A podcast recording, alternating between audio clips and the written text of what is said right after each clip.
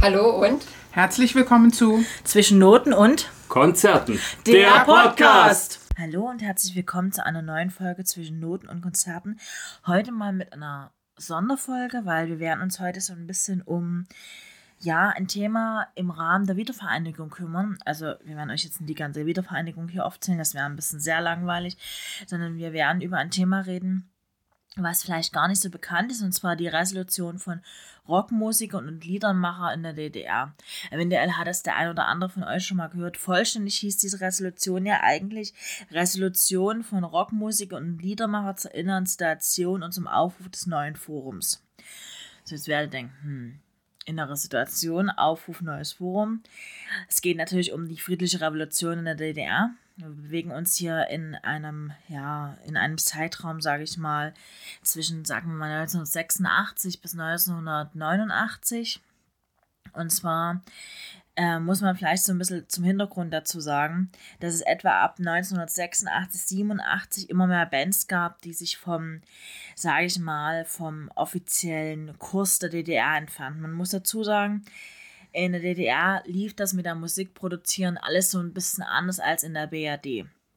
Es war praktisch so, dass wir hier von einer Musikproduktion reden, die praktisch nur über staatlich gelenkte Behörden ging. Das heißt, wir reden hier von ähm, Menschen, die praktisch Texte abgeben mussten, die sogenannte weiße Elefanten platzierten, so nannte man das damals. Das heißt, man hat da Textstellen platziert, die praktisch äh, nicht durch die Zensur kamen, damit man vielleicht weniger kritische Stellen eher durchbekam. Also wie gesagt, das war so ein Thema, das hatte ich schon mal bei City so ein bisschen angeschnitten, als wir über City gesprochen haben und ihre letzten Runden, die sie drehen. Und ähm, genau in dieser Zeit bewegen wir uns auch. Es wird auch City ist auch Teil dieser Resolution. Und ähm, wir müssen dazu vielleicht so ein bisschen auch beleuchten, dass ja die DDR Teil des damaligen Ostblocks war, des Warschauer Paktes. Das heißt, wir haben praktisch eine Situation vorliegen, dass praktisch sich der, der die ganze UdSSR und der ganze Ostblock praktisch geändert hat durch Michael Gorbatschow. Man muss dabei beachten, dass wir ja praktisch jetzt in unserer Zeit bewegen, wo es vor allen Dingen sehr viel um damals den großen Bruder, die UdSSR ging. Und in der UdSSR trat ab, äh, sagen wir mal so 1985 eine, eine Wendung ein. Und zwar wurde dort Michael Gorbatschow äh, im März 1985 zum Generalsekretär des Zentralkomitees der Kommunistischen Partei der Sowjetunion, der KPDSU und war von März 1990 bis, März, äh, bis Dezember 1991 Staatspräsident der Sowjetunion. Ihr merkt schon, da ist dieser Bruch auch drin. Michael Gorbatschow hat eine, ähm, ein Umdenken in der Politik eingeleitet. Und zwar hat er Glasnost, also die Offenheit, und Perestroika, den Umbau in der UdSSR eingeleitet. Und das ähm, spiegelte sich auch auf diese ganzen Staaten ab, die innerhalb des Warschauer Paktes sich bewegten. Weil natürlich klar, wenn in der Sowjetunion es begann zu brodeln, dann ähm, hat sich das meist auf alle anderen Staaten mit ausgewirkt. Nicht so auf die DDR. Wir müssen gucken, in der DDR war zu der Zeit Erich Honecker an der Macht. Honecker war zu der Zeit schon einige Jahre an der Macht und ähm, hat von Glasnost und Perestroika sehr, sehr wenig gehalten. Und so kam es dazu, dass sich die DDR vom großen Bruder Sowjetunion immer weiter entfernte. Und das merkten natürlich auch die, die Menschen in der DDR, die in Gorbatschow eine gewisse Hoffnung gesetzt hatten. Und so ging es natürlich auch den Rockmusikern und den ganzen Liedermachern und den ganzen Kunstschaffenden. Also das ist eine Resolution, die sich zwar so nennt, es gibt aber zum Beispiel hier auch Texter, die hier mit dabei sind. Das werden wir dann später nochmal, wenn wir soweit sind. Und wie gesagt, dann begann eben diese Abspaltung, Abspaltung von anderen Bands. Ähm, man muss dazu sagen, diese, diese erfolgreichen Musiker und Rockgruppen und auch Liedermacher sind im Wesentlichen sehr systemkonform gelaufen in der DDR. Das heißt, die haben sich immer sehr ja, an diese Regelung gehalten, so und so viel Englisch darf nur drin sein, es darf eben nicht zu systemkritisch sein, es muss eben so alles so Friede, Freude, Eierkuchentexte sein. Wie gesagt, wir hatten das schon mal ange angesprochen, wo wir bei City über zum Beispiel Susan gesprochen hatten zum Berliner Geburtstag wo die diesen Text nicht praktisch der Stadt schenken durften, weil er eben den Blick über die Mauer gewagt hat und solche Sachen. So in etwa müsst ihr euch das vorstellen. Also sind zum Beispiel auch, ich kann mich erinnern, 1985 ist eine komplette äh, LP von Silly eingestanzt worden, und zwar die zwischen unbefahrenen Gleisen. Das fällt alles so in diese Zeit. Also dass praktisch Musiker immer weiter in ihrer Freiheit und ihrer, sage ich mal, in ihrer äh, Offenheit mit, dem, mit den Menschen gegenüber so ein bisschen eingeschränkt wurden. Und jetzt kam dazu, dass sich eben das neue Forum auftat. Das neue Forum ist in der Nacht vom 9. auf den 10. September 1989 gegründet worden und hatte den Aufruf, die Zeit ist reif, Aufbruch 89 und wollte in einen Dialog mit den staatlichen Behörden treten. Also man wollte praktisch, es ging nie darum, dass die DDR sich auflöst. Es ging darum, dass man die DDR, sage ich mal, in, ihren, in ihrer aktuellen Situation äh, verändert. Also man wollte, dass, äh, dass es dann mit dem Mauerfall endete, das war nie geplant. Und ihr merkt ja schon, wenn ihr so seht, September 89, ne, im November 89 ist die Mauer gefallen, also wir bewegen uns sehr, sehr nah am Mauerfall. Ähm, am 11. September 1989 ließ die ungarische Regierung die Grenzen nach Österreich für die DDR Bürger öffnen. Das kommt natürlich in der Zeit dazu. Wir haben in dieser Zeit die ganzen äh, Grenzübertritte über die, äh, wie gesagt, jetzt zum Beispiel die, die ungarische Grenze. Es ist aber auch so gewesen, dass wir in der Zeit diese äh, Grenzöffnung über die Prager Botschaften, zum, über die Prager oder die Warschauer Botschaft haben. Also die Leute haben sich ja praktisch auf das, sag ich mal, Regierungsgelände der West, also der Westalliierten geflüchtet, damit sie ausreisen konnten. Weil eben die DDR immer weiter die Reisebeschränkungen zugezurrt hatte in dieser Zeit. Einfach in dem Bestreben, es sind immer mehr Menschen abgehauen. Wenn euch da was zum Mauerbau interessiert, der ja in der Zeit, sage ich mal, äh, sage ich mal, am Ausklingen ist, weil die Mauer ja 1989 im November gefallen ist, guckt mal in unseren anderen Podcasts im, in den mörderischen Osten. Und zwar geht es da am Sonntag, also heute ist ja Freitag, am Sonntag, um äh, die Berliner Mauer als Sonderfolge. Also wenn euch da mal was interessiert, da erzählen wir so ein bisschen was über die Berliner Mauer und was es da für Mauertote und sowas gab. Ähm, das möchte ich jetzt hier nicht zu weit führen, weil das ein riesen Themenkomplex für sich ist. Aber das ist, das ist alles so in diesem Schatten. Also ihr müsst es ganz, ganz historisch betrachten, diese ganze Entwicklung, die es da gab. Und wie gesagt, zum Ziel hatte diese Resolution nie gehabt, dass ähm, man praktisch die DDR auflösen wollte. Das äh, war für die Leute für gar nicht so wirklich denkbar. Ähm, bleiben wir aber mal historisch. Am 12. September, also einen Tag nach der Grenzöffnung, wurde dann der Aufruf zur Einmischung von der Bürgerdemo äh, Bürgerbewegung Demokratie jetzt veröffentlicht. Die großen Montagsdemos, die man viel in dieser Zeit dann hat, fanden aber erst am 18. September statt. Das heißt, ihr seht das alles, das ist sehr, sehr zeitnah, das ist alles sehr, sage ich mal, sehr nah beieinander. Und wir reden jetzt so ein bisschen über die Resolution. Ich würde erstmal damit anfangen, dass wir die Resolution mal uns vorlesen. Ich werde sie dann auch euch selber nochmal als Gesamttext in unseren Blog stellen. Also wer sie nochmal nachlesen möchte, einfach so als, ähm, ja, Special, sage ich mal, zum 3. Oktober, könnt ihr die praktisch dort nochmal nachlesen. Also wir, wir sprechen jetzt über die wir, die Unterzeichner dieses Schreibens, sind besorgt über den augenblicklichen Zustand unseres Landes, über den massenhaften Exitus vieler Artgenossen, über die Sinneskrise die, dieser gesellschaftlichen Alternative und über die unerträglichen Intoleranz des Staats und Parteiführung, die vorhandenen Widersprüche bagatellisieren und an einem star starren Kurs festhält. Es geht nicht um Reformationen, die den Sozialismus abschafften, sondern um Reformen, die ihn weiterhin in diesem Land möglich machen. Denn jene momentane Haltung gegenüber den Tieren Widersprüche gefährden ihnen. Wir begrüßen ausdrücklich, dass Bürger sich in den massiv demokratischen Organisationen Gruppen finden, um diese Lösung der anstehenden Probleme in eigener Hand zu nehmen. Dieses Land braucht die millionenhafte Aktivierung von Intivität. Die alten Strukturen sind offenbar kaum in einer Lage dazu. So haben wir im Aufruf des neuen Forums zur Kenntnis genommen und finden in diesen Texten vieles, was wir selbst denken und noch mehr, was für Diskussionen und des Austauschs wert ist. Wir halten es für überfällig, alte Feindschaften abzubauen und zu überwinden. Es ist nun wichtig, dass die politische Wille große Teile der interessanten Bevölkerung eine positive Entsprechung von oben findet. Das heißt auch Anerkennung dieser Gruppen, ihr, ihrer Tolerisierung und Einbeziehung in Gesprächen und Gestalten dieser Gesellschaft, die wir in der Verfassung der DDR mit ihren Bestimmungen gebietet.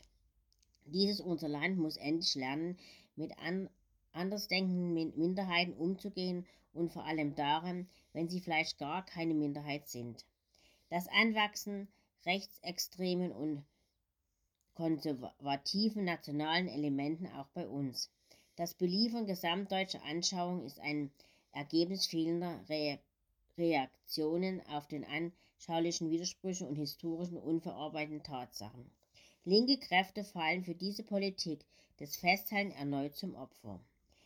Wir wollen in diesem Land leben und es macht uns krank, tatenlos mit ansehen zu müssen, wie die Versuche einer Demo Demokratisierung Versuche einer gesellschaftlichen Analyse kriminalisiert bis interrogiert werden. Wir fordern jetzt und hier und, und sofort den öffentlichen Dialog mit allen Kräften.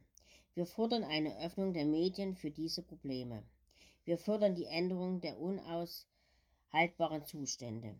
Wir wollen uns den vorhandenen Widersprüchen stellen, weil nur diese Lösung und für diese durch die Zielsicherung ein Ausweg aus dieser Krise möglich sein wird. Fertige Abfertigungen liefern gesamtdeutsches Denken, Argumente und Voraussetzungen. Diese Zeit ist reif. Wenn wir nichts unternehmen, arbeiten wir gegen uns. Ja, diese Erklärung haben sie in äh, Berlin aufgesetzt am 18.09.1989 und zwar genau, genau gesagt im Maxim Gorki Club im äh, Ostberliner Stadtteil Weißensee. Jetzt kommen wir mal zu den Unterzeichnern. Ihr habt ja schon gemerkt, das ist so eine, so eine Resolution, die trägt sich ja nicht von alleine.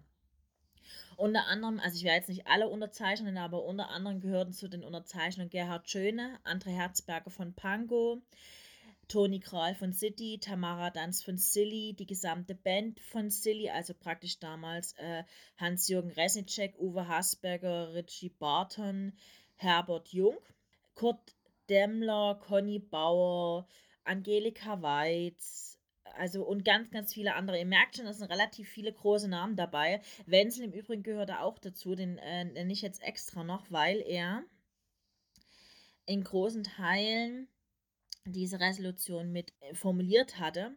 Zum Beispiel gehörten auch noch alle Mitglieder von Stern Meißen und Karat zu den Unterzeichnern. Also ihr merkt schon wirklich so die, praktisch die auch viel, sag ich mal, in den Westen exportieren durften oder die auch im Westen auftreten durften, was ein großes Privileg in der DDR war. Also das war nicht so einfach, ja, ich stelle jetzt mal irgendwie, also man musste da einen Antrag stellen, wenn man eine Westtour machen wollte.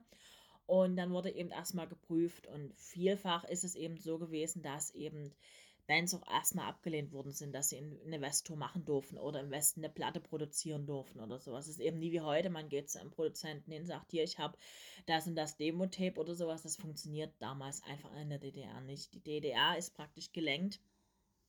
Besonders bezeichnend in der Zeit, sage ich mal, ist Toni Kral, weil er ist damaliger Vorsitzender der Sektion Rockmusik im Komitee für Unterhaltungskunst der DDR.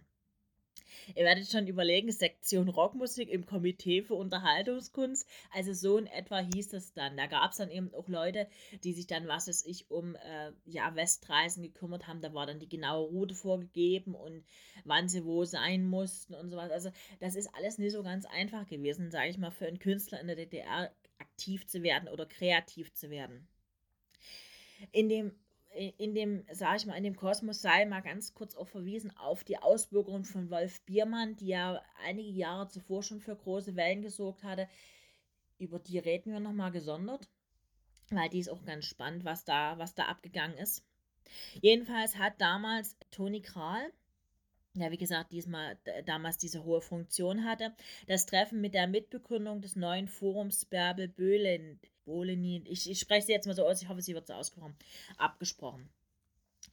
Adressaten dieser Resolution waren zahlreiche Institutionen der DDR, wie etwa die Nachrichtenagentur ADN, das Neue Deutschland, die Junge Welt, der Rundfunk und das Fernsehen der DDR, das Zentralkomitee der SED, das Ministerium für Staatssicherheit, also das MFS, und zahlreiche weitere führende Organisationen. In der Resolution wird die Besorgnis über die damaligen Zustände in der DDR geäußert. Die Forderung des gerade neu gegründeten Forums, das hatte ich euch ja gerade erzählt, dass das im September gegründet worden ist, werden ausdrücklich begrüßt und man fordert eben Partei und Staat auf, die Belange des Volkes ja, ernst zu nehmen die eben durch das neue Forum vor allen Dingen ausgedrückt werden und zeitig etwas damit zu tun, dass eben die Leute zufriedener sind. Man muss dazu sagen, es gab in der DDR zu der Zeit eine große Unzufriedenheit. Also nicht unbedingt, weil man nicht reisen konnte, sondern eher, weil es in der DDR-Wirtschaft etwas gab, das nannte sich Planwirtschaft. Also man hat praktisch in den Komitees Pläne festge festgelegt, das und das müssen wir produzieren innerhalb der nächsten fünf Jahre. Das nannte sich Fünfjahresplan. Das war das Solo, was die DDR-Betriebe äh, leisten mussten mal ein bisschen Übererfüllung hatte, war das immer gut, weil das machte sich vor dem Komitee immer sehr gut. Aber es war eben so, es hatte eben nicht viel Innovatives drin. Ja, wenn man sich so überlegt, welche Firma würde heute für fünf Jahre festlegen, wir produzieren jetzt nur die gleiche Jeans. Das würde kein Unternehmen machen, weil sich der Markt einfach viel zu sehr verändert. Und solche Sachen führten dann eben dazu, dass man in der DDR gewisse Sachen einfach nicht bekam. Da war klar, kann man jetzt sagen, ja, da gab es dann Investpakete und wie und das. Aber es gab eben noch viele Leute, die dann eben, ja, diese Westpakete wurden auch kontrolliert. Also es war jetzt nie so, dass man jetzt sagen konnte, es ist nie wie heute, man schickt ein Paket ab, da gibt es ein Paketgeheimnis oder ein Postgeheimnis und dann wird das nie geöffnet. Nee, nee, wenn dann ein Westpaket kam, ist es eben durch die Kontrolle gegangen. Und dann hat man geguckt, was die Leute da so kriegen beziehungsweise ob sie zum Beispiel Westgeld bekommen, um in, im sogenannten Intershop einkaufen zu gehen. Der eine oder andere wird das vielleicht noch kennen. Ein Intershop war praktisch ein Laden, der äh, nur gewisse Westmarken führte. Man praktisch nur mit Westgeld bezahlen konnte. Und wenn man eben keins hatte, konnte man im Intershop eben nicht einkaufen gehen. So war das eben damals in der DDR. Jetzt haben sie diese Resolution losgeschickt. Natürlich ist es so, gehe gleich nochmal so ein bisschen auf die rechtsextremen und nationalkonservativen Elemente ein. Das ist so praktisch die Sache, die wir jetzt ab und zu mal noch, die wir jetzt auch bei der letzten Bundestagswahl so ein bisschen in äh, Sachsen und Thüringen gesehen haben. Wenn ihr so ein bisschen unseren Podcast verfolgt, wisst ihr, dass wir in großen Teilen, also dass wir alle ja in Sachsen oder Thüringen leben.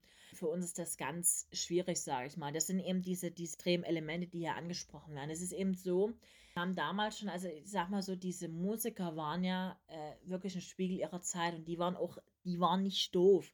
Und die wussten auch, okay, gut, wir müssen uns hier im System irgendwie so führen, dass wir halbwegs unsere Musik machen können, dass wir kein Auftrittsverbot kriegen oder dass wir sogar ausgebürgert werden oder solche Geschichten. Wie gesagt, das äh, Beispiel von Wolf Biermann war für viele ein abschreckendes Beispiel. Da haben sich damals sehr viele Musiker dagegen ausgesprochen, gegen diese Ausbürgerung, aber war eben unbequem und da hat man ihn dann eben auf einer Westtournee einfach mal so nebenbei ausgebürgert. Ja, wie gesagt, Wolf Biermann ist eine ganz, ganz interessante Geschichte in dem Zusammenhang. An sich hat die DDR-Regierung auf diese Resolution nie offiziell reagiert, aber man hat versucht, die Künstler auszubremsen. Das heißt, es gab in der Folge dieser Resolution zahlreiche Konzertabsagen, es wurden Gagen gestrichen, es wurde mit Geldstrafen äh, belegt und es gab Auftrittsverbote gegen die Unterzeichner der Resolution, die eine Veröffentlichung in DDR-Medien verlangten und ähm, dass eben sich auch staatliche Organisationen immer wieder gegen die Weiterverbreitung stellten. Nun ist es so, diese Resolution ist eben, wie gesagt, bis auf eine Zeitung, eine Zeitung hat es veröffentlicht und zwar der Morgen, das Presseorgan der Liberaldemokratischen Partei Deutschlands, veröffentlichte die Resolution in seiner Ausgabe vom 18. Oktober 1989. Also ihr seht schon, das ist einen guten Monat später. Andere offizielle Medien der DDR schwiegen sie tot oder berichteten nur indirekt über sie und versuchten dabei, die Unterzeichnung der Resolution für die offizielle Linie der SED zu vereinnahmen. SED ist die Sozialistische Einheitspartei Deutschlands, falls ihr jetzt mit der Abkürzung nichts anfangen könnt. Und sie stellten sich eben auch gegen das neue Forum, weil man eben keine Veränderung für das Land für notwendig erachtet hat. Dieser Kurs ist eben gefahren worden, vor allen Dingen durch Erich Honecker. Erich Honecker hat gesagt, das läuft doch alles gut, das können wir alles so lassen. Dass es aber im Land, sage ich mal, sehr gebrodelt hat, zeigten ja spätestens, sage ich mal, diese extremen Ausreiseversuche über die, über die Botschaften.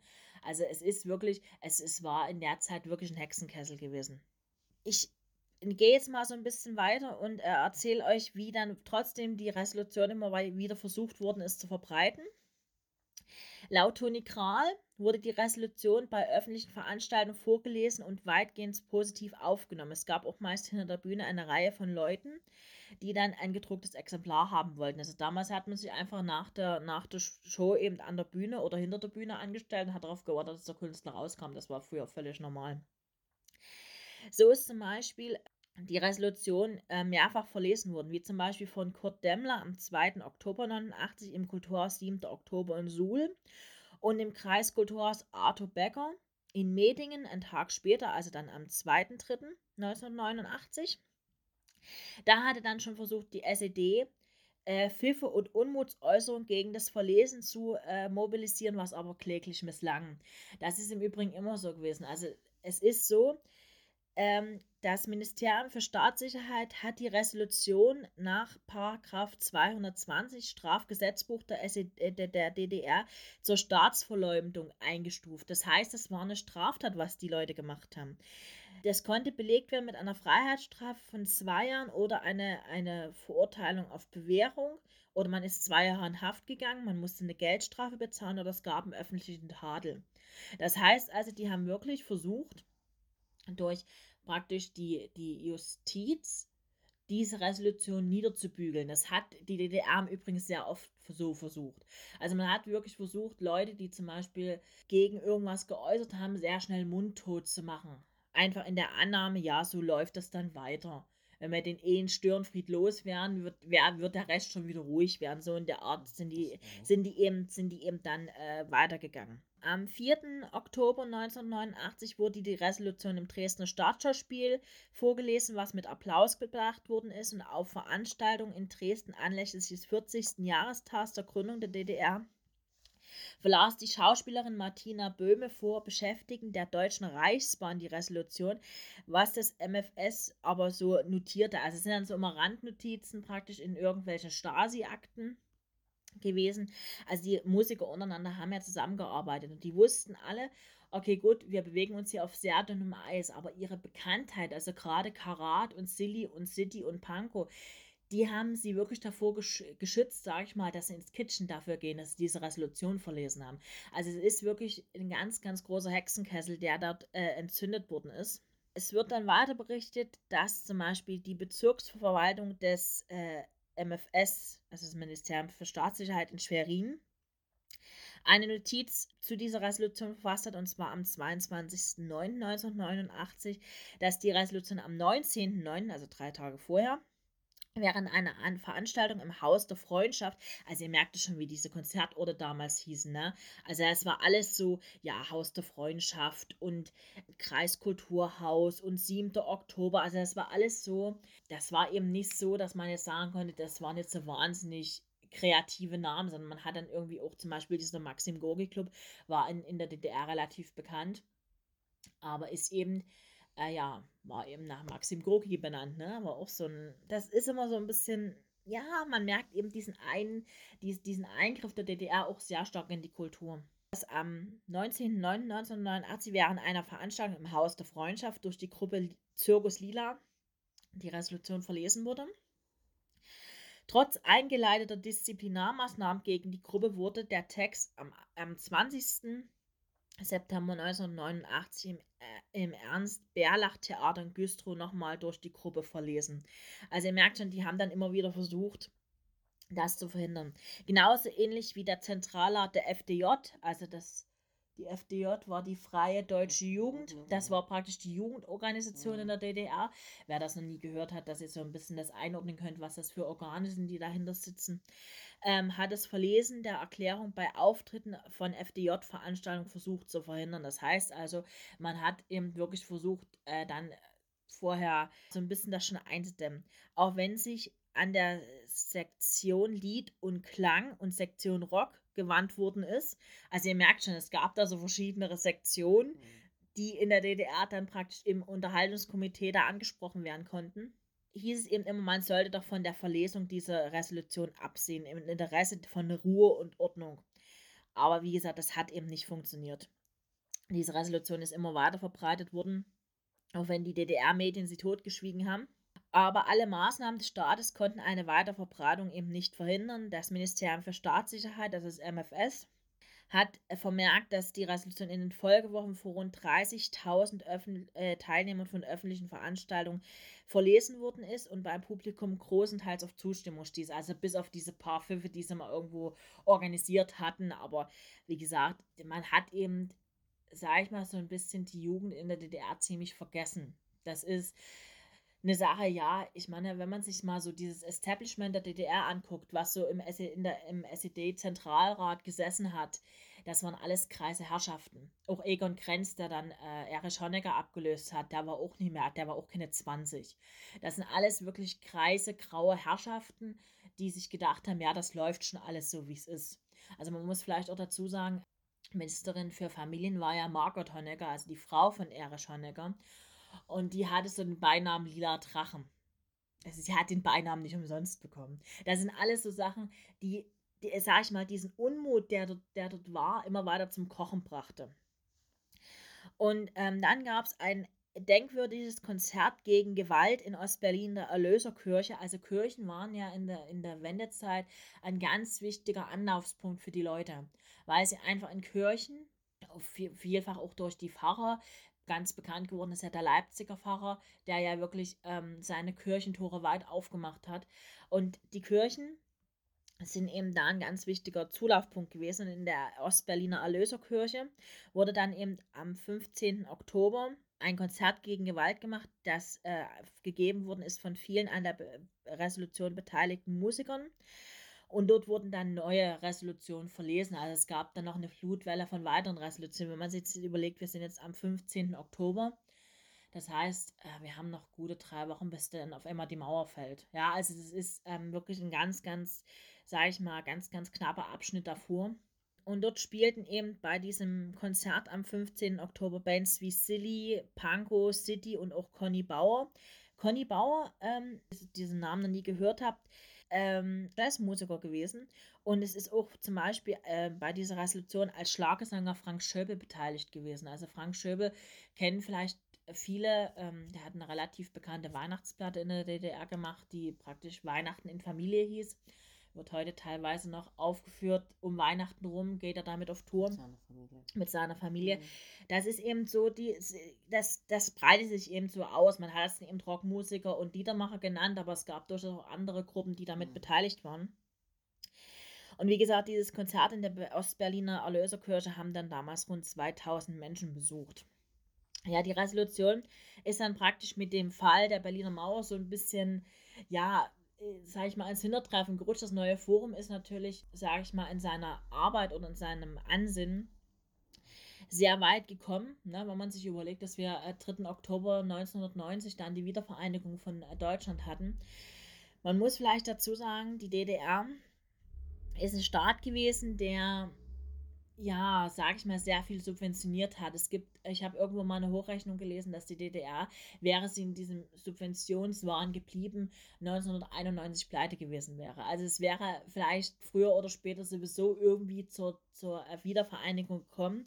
Dass es nun, sage ich mal, im Rahmen dieser friedlichen Revolution gekommen ist, ist natürlich, sage ich mal, für alle ein Glück gewesen. Es, ich meine, man hat, man hat sich überlegen müssen, also ich weiß nicht, wer hat, wer hat ja alle mal irgendwann in der in der Geschichtsstunde davon gehört haben, hier von wegen Günter Schabowski und ja, es können alle äh, Privatreisen über die Grenze gemacht werden und sowas und dadurch löste sich ja dann diese Kettenreaktion aus.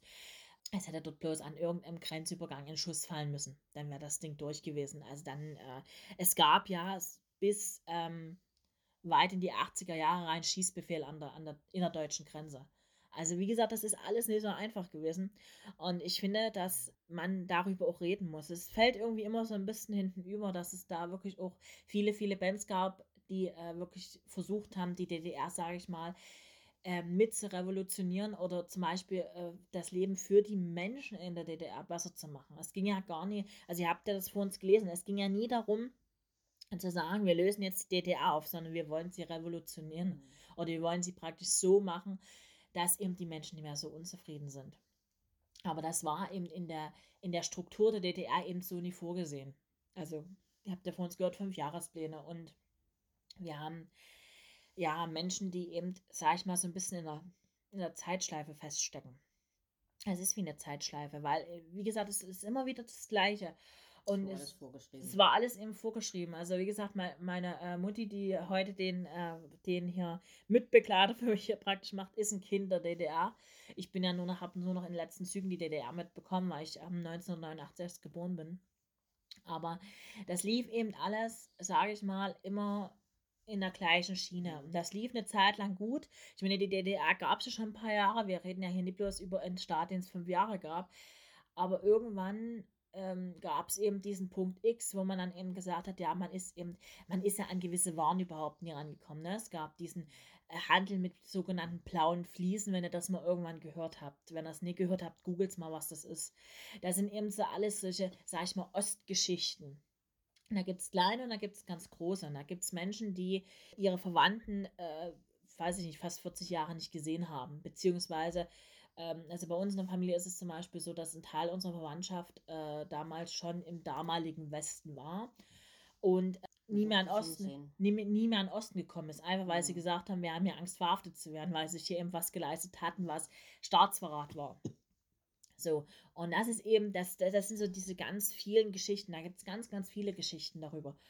Und ich dachte mir heute, wir sind kurz, sage ich mal, kurz davor, dass wir den 3. Oktober fahren, den Tag der deutschen Wiedervereinigung. Und wir haben uns gesagt, wir nehmen heute mal ein Thema, was, was eben historisch ist ja. und was aber auch mit diesem, sage ich mal, bedeutenden Tag zu tun hat. Wie gesagt, wir werden nochmal über äh, Wolf Biermann reden. Ähm, in nicht zu ferner Zukunft, weil das ist auch eine ganz interessante Geschichte. Das ist auch ein sehr interessanter äh, Musiker und Texter aber ähm, auch über diese, also wenn euch das, wenn euch da mehr interessiert, könnt ihr uns gerne mal eine Nachricht da lassen. Also wir können auch gerne mal, was ist über Sternmeisen oder über Karat oder sowas reden. Wir haben jetzt schon ein bisschen was über City erzählt, da gibt es ja einen relativ, äh, einen relativ langen Podcast schon von uns, weil ja äh, die Band nächstes Jahr praktisch ihre Ehrenrunde dreht. Ist ja auch Teil dieser Geschichte hier. Und ja, wenn ihr da irgendwie mal noch ein bisschen mehr hören wollt, dann lasst uns gerne wissen. Ja, wir hoffen, wir haben euch jetzt nicht zu sehr überfrachtet. Das waren natürlich viele Namen, viele Daten. Aber wenn euch das genauer interessiert, wie gesagt, ich setze euch die gesamte Resolution im genauen Wortlaut nochmal auf, unsere, auf unseren Blog und auch nochmal vielleicht mal gucken, ob ich sie irgendwie noch auf, eine, auf ein schönes Instagram-Bild kriege, dass ihr euch das nochmal durchlesen könnt. Da wird es dann aber bestimmt mehrere Seiten geben, weil das ist doch eine relativ lange Resolution. Und äh, ja, dann könnt ihr die nochmal in Ruhe nachlesen, wenn ihr wollt. Und dann könnt ihr, ja, euch trotzdem einen schönen 3. Oktober machen. Heute ist der 1., also ihr habt noch zwei Tage Zeit. Wir wünschen euch einen wunderschönen Tag. Nachdem, nachdem man den Podcast hört, halten es trotzdem oder gerade weil es momentan mit der, mit der Politik hier, sage ich mal, in unserer Ecke so steht, äh, mit Fersengold und sagen, wir tanzen nicht nach braunen Pfeifen und wir wünschen euch einen wunderschönen Tag.